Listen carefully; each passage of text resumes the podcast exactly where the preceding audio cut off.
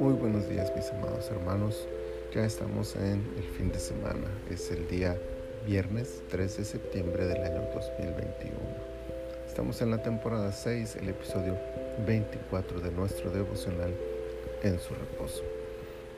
Quisiera leerles hoy el versículo 13 de Mateo 24 que dice, Mas el que persevere hasta el fin, éste será salvo.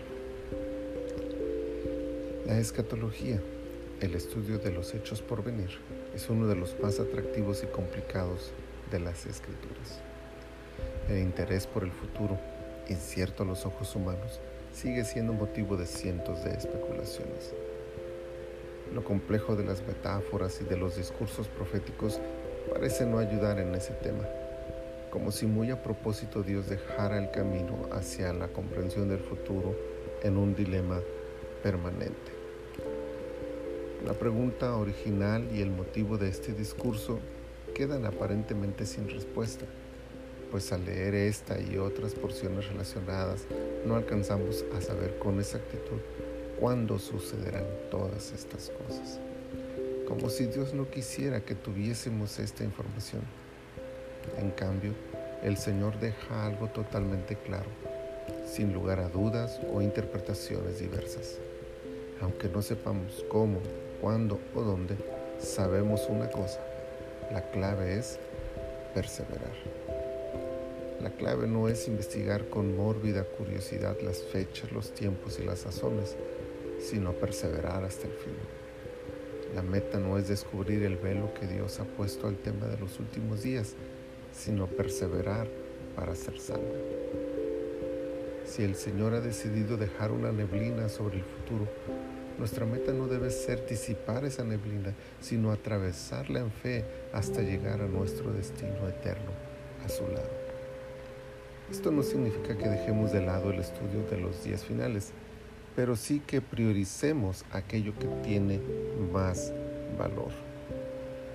Nuestra salvación es la meta, sin importar las señales que vengan aquí o allá, los falsos cristos, los falsos profetas, los tiempos de enfriamiento del amor, los días de persecución y dolor.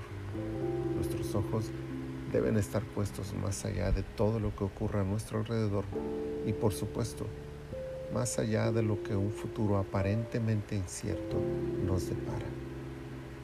Porque pasados los días de la tierra y de nuestro peregrinar en ella, cuando estemos ante el umbral de la eternidad y la gloria prometida para aquel día, nos daremos cuenta que cualquier tiempo intermedio entre nuestro presente y aquel momento sublime, en otras palabras, cualquier futuro que nos espere antes de llegar a la eternidad, valdrá, valdrá la pena vivirlo sufrirlo, soportarlo y perseverar por encima de él para alcanzar la salvación prometida. Perseveremos pues y atravesemos con fe los días de nuestro andar sobre la tierra hasta aquel día que completará nuestro gozo, que enjugará toda lágrima y que traerá la plenitud a nuestra alma. Señor, muchas gracias. Muchas gracias por tu palabra. Incluso, Señor, aún sin alcanzar a entender todo lo que ésta nos dice, sin alcanzar a vislumbrar con claridad el futuro, sabemos una cosa, la clave es perseverar.